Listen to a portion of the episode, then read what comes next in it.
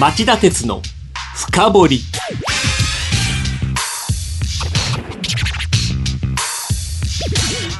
こんばんは。番組アンカー経済ジャーナリスト町田鉄です。こんばんは。番組アシスタントキャスターの津田まりなです。町田さん所得税の見直しが検討されているようですよね。これみんなが気になる税金の話題ですが特にサラリーマンは気になるニュースですね。いやその通り、あの要するに狙い撃ちにして取りやすいとこから取るっていう、昔ながらの姑息な手段ですから許せないよね。これね。ねえなんか一発でこう聞くカンフル剤みたいなものってないんですか？あると思います。あの白地に絵を描くつもりでね直感比率の見直しって言うんですけど直接税って法人税と所得税がメインなんだけど企業向けは負けてやる方向でしょ法人税で、はい。で個人の方は所得税ごっそり上げようって話でしょ。だからそうじゃなくて直接税はもう全部下げると。代わりに足んなくなる分については間接税消費税みたいなもので埋めていくというようなことをやればねまずは所得増えますから使う余地も出てくるんでそういう発想に変えていくべきですよね。はい。でヨーロッパなんかもそうなってて直感比率っていうのがほぼ五分五分に近くなってるんだけどこっちはまだ73ぐらいですから、あバランス悪いですね、うんすごく時代遅れっていうことも言えますよね。ね時代は変わっているわけですからね、はい。バランス取っていってほしいです。で多分年末に向けてねこの議論いろいろあるので、ええ。またしつこくやっていきたいなと思ってます。はい。はいお願いしますさあそれでは CM の後今週の気になる政治経済ニュース3本を取り上げるコーナー。今週のニューストップ3をお送りします。この番組は ANA 大和証券グループの提供でお送りします。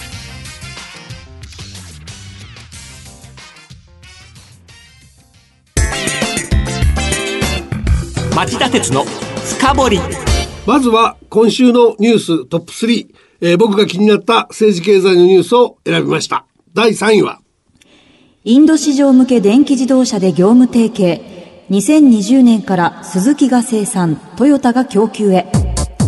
今年2月に幅広い分野での業務提携に向けた協議を行う覚書を交わした。トヨタ自動車とスズキは2020年頃インド市場向けにスズキが生産する EV にトヨタが技術的支援を行いその車両をトヨタへ供給する具体策作りを行うと先週金曜発表しましたうん。あの、津田さん、鈴木ってインドじゃすごいんですよ。はいシェアは3割超えてて圧倒的なブランド力で、はいしかもそのモディ政権がねメイクインインディアっていう政策やっていてそれに沿ってもうその次世代のハイブリッドとか EV 車向けの電池の工場なんかももう作っちゃってるとだからその先行投資をうまく生かしてねトヨタと組んでいこうっていう話がようやくこう身になり始めたっていう話ですね。ぜひ成功させてほしいなと思います。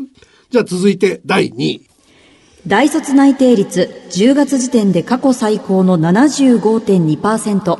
人手不足で一段と高まる企業の採用意欲。文部科学省と厚生労働省は先週金曜来春卒業予定の大学生の就職内定率が10月1日時点で75.2%と1996年の調査開始以降で最高になったと発表しました。いいですね。津田さんこれね7年連続の上昇、え、あの、私、8年ほど前に就職活動したんですが、もうその年って、本当にもう、あの、求人も少ないし、就職浪人する人も多いぐらい、実際私も決まらなかったですしだからね。君が終わってからどんどん良くなってるってこういうことだ、ね、どういうことですか？もうタイミング悪い。じゃあ第1位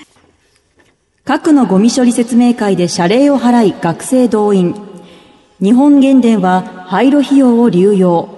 原発不信を助長しかねない事態が相次ぐ。先週火曜原発の高レベル放射性廃棄物、いわゆる核のゴミの最終処分場候補地絞り込みに向けた住民向け意見交換会で、広報業務を委託された会社が学生39人に日当や謝礼を持ちかけ、その会に参加させていたことが明らかになりました。また日本原子力発電原電が廃炉のために準備しておくべきお金を流用し残高が大幅に不足していることも明らかになりました。うん、これ2つあるんだけど、はい最初のその意見交換会での桜問題。んこれってあの東日本大震災の後で限界原発を再稼働したかった九州電力がやらせメールやって大問題になったんだけど、業界として全く反省できてないっていうね、お粗末な話ですよね。はいそれから日本原電の話ですけど、ちゃんと経済産業省の省令で廃炉のための将来のお金をちゃんと積んどきなさいっていうのがあるんですよ。で、そのお金を流用しちゃってたっていう話でね。で、まあ短期的な流用は違反じゃないんだけど、ないんだけど、そっちも穴開いてるし、で、さらにその今週になってですね、東海第二っていうこの40年で普通は終わるやつを60年運転させてくれっていう申請してましてね。だけど、これも、その、30キロ圏内の住民の避難計画作れって言ったら、100万人近い人の避難計画作らなきゃいけなくて、やれるかっていう話なんですよね。はいだけど、なんかやってるふりをしないと、事実上これ経営破綻しちゃってる会社が、本当に破綻しちゃうんで、なんかやってるっていう話なんだけど、問題先送りも甚だしいと。もの考えてくださいって話ですよね。以上、今週のニューストップ3でした。続いては今日の深掘り。町田法今日も炸裂です。今日の深掘り今週はこのニュースを深掘ります。アメリカ抜きでもパリ協定崩壊を回避。COP23 地球温暖化防止へ協議加速を確認して閉幕。ドイツで開かれていた第23回国連気候変動枠組条約締約国会議 COP23 が日本時間の先週土曜午後閉幕しました。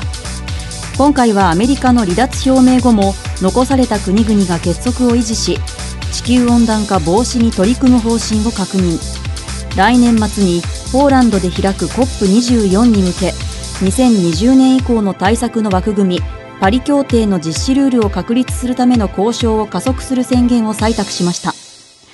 町田さんこのニュースこの番組でももう何度も取り上げてるんですが、はいそもそもパリ協定ってどういうものですか？あの、異常気象が続発してますよね。はいそれが産業革命後の大量の温室効果ガスの排出にあったんじゃないかという前提で、そのこれから出すのを減らしましょう。ということをやって頑張って2度以内にあの温度の上昇を抑えていきましょうっていうのがパリ協定で、あの、一昨年パリで開かれた COP21 で合意していると。で、京都議定書、それ以来ようやくできた世界が参加する枠組み。で、パリ協定が京都と違うのは途上国まで全部入れましたと。みんなが参加するから多少不満あるけど頑張りましょうというのがパリ協定の特徴だったわけです。でもよくそんな多くの国が参加を受け入れましたねあのね、それはできない途上国、お金のないところはちゃんと先進国が資金支援しますということを言ったのでできたと。で、それからその絶対減らしますっていう約束じゃなくて、減らす目標を作りますっていう約束なんで、はいなんとか合意できたっていう形だったんですね。まあ世界先進国全体で年間1000億ドルぐらいを2020年までに毎年出せるようにしていきますという約束もしてました。町田さんは以前からオバマ前大統領は3400億円弱の資金援助を約束していました。今後それをどこが肩代わりするかそこが一番の問題だっていうふうに言ってましたよね、うん、あのもちろんそれが最大の問題なんですけどただアメリカは世界第二の温室効果ガスの排出大国ですからここがやめちゃうっていうとあんな出してるとこがやらないんだったらうちらやってても意味ないじゃんっつってみんなやめたって言い出さないかとかね。そういう不安もあったんですね。はい実はねアメリカはほっといても減るんです。え？シェールガスマジックって言うんですけど、要するに、あの、2014年のアメリカの CO2 排出量って52億2100万トンで中国に次いで2位なんだけど、だけど、パリ協定で言ってる2005年からどんどん減らしますって話で言うと、すでにもう9.7%も減ってて、これは、あの、優等生のドイツの10.4%減には届かないけど、ヨーロッパ全体の9.4%よりは上だし、日本なんか1.4しか減ってませんからね。えーほっ結構といても減るえーアメリカ。で、それは、もう一回言うけど、シェールガスマジックで、はい石炭燃やすのと全然燃焼効率が違うんで、で、しかも、あの、アメリカは地中深くて掘れないって言ってたシェールガスが技術革命で掘れるようになったんで、値段も安いし、燃焼効率もいいんで、ほっといてもそこに行くと。だからそっちの方は、アメリカは別にパリ協定におろうがおるまいが、お金の節約の意味からでも勝手に進んでいくっていう構造なんですよね。一方そのパリ協定って実際にやめるためには4年間はやめられないっていうルールがあるんですよ。で、それをやるとトランプさんが再選されなかったらその直後にようやくやめていいになるので別の大統領になってたらやめられない可能性も実はアメリカには残ってるんですよね。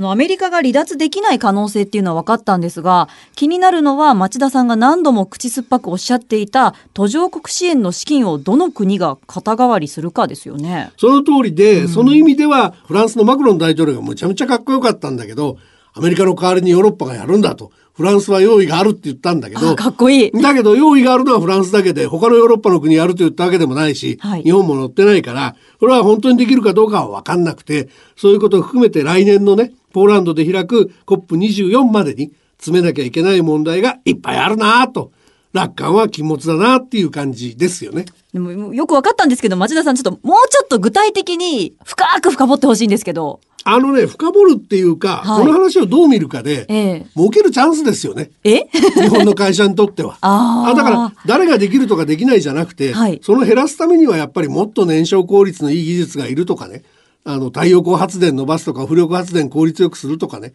いろんな技術で商売のネタが転がっているので、ここで稼いでほしいなと。で、実はですね、2011年に日本経済研究センターが出したレポートで、公害対策に見る経済影響っていうのがあるんですけど、これ実は1970年代のあの、公害防止の投資がですね、えー、10年間で、えー、実質成長率を1ポイント押し上げる効果があったというようなことも言ってますんでね、頑張ればマクロの効果も出ますから、そういう努力をすればいいと。いろんなやり方あるんじゃないのってことだと思いますね。以上、今日の深掘りでした。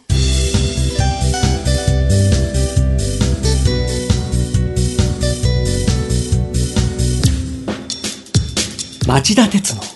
深掘り。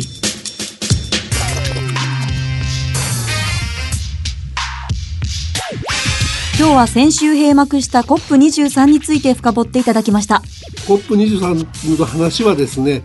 熱心な人も熱心でない人もすごく感情論になっちゃってイデオロギーのぶつかり合いみたいになってんだけど冷静に考えてほしいなと。で我々的には経済的に言えばお金儲けのチャンスもあるしね本当に冷静に何ができるか考えてほしいなと思いますね。あ冷静にそして広広い視野でこうものを見たいですよね。おっしゃる通りおっしゃる通り。さあこの番組ではリスナーの皆さんからのメールを募集しています。番組へのご意見ご感想こんなことを深掘ってほしいというご要望など何でもお待ちしています。メールはラジオ日経ホームページ内の番組宛てメール送信フォームからお送りください。またこの番組をもう一度オンデマンドで聞くことができます。番組ブログ内の今すぐ聞くオンデマンドをチェックしてください。番組をお聞きのあなた来週も徹底的に深掘ります。それではまた来週です。さようなら。この番組は ANA 大和証券グループの提供でお送りしました。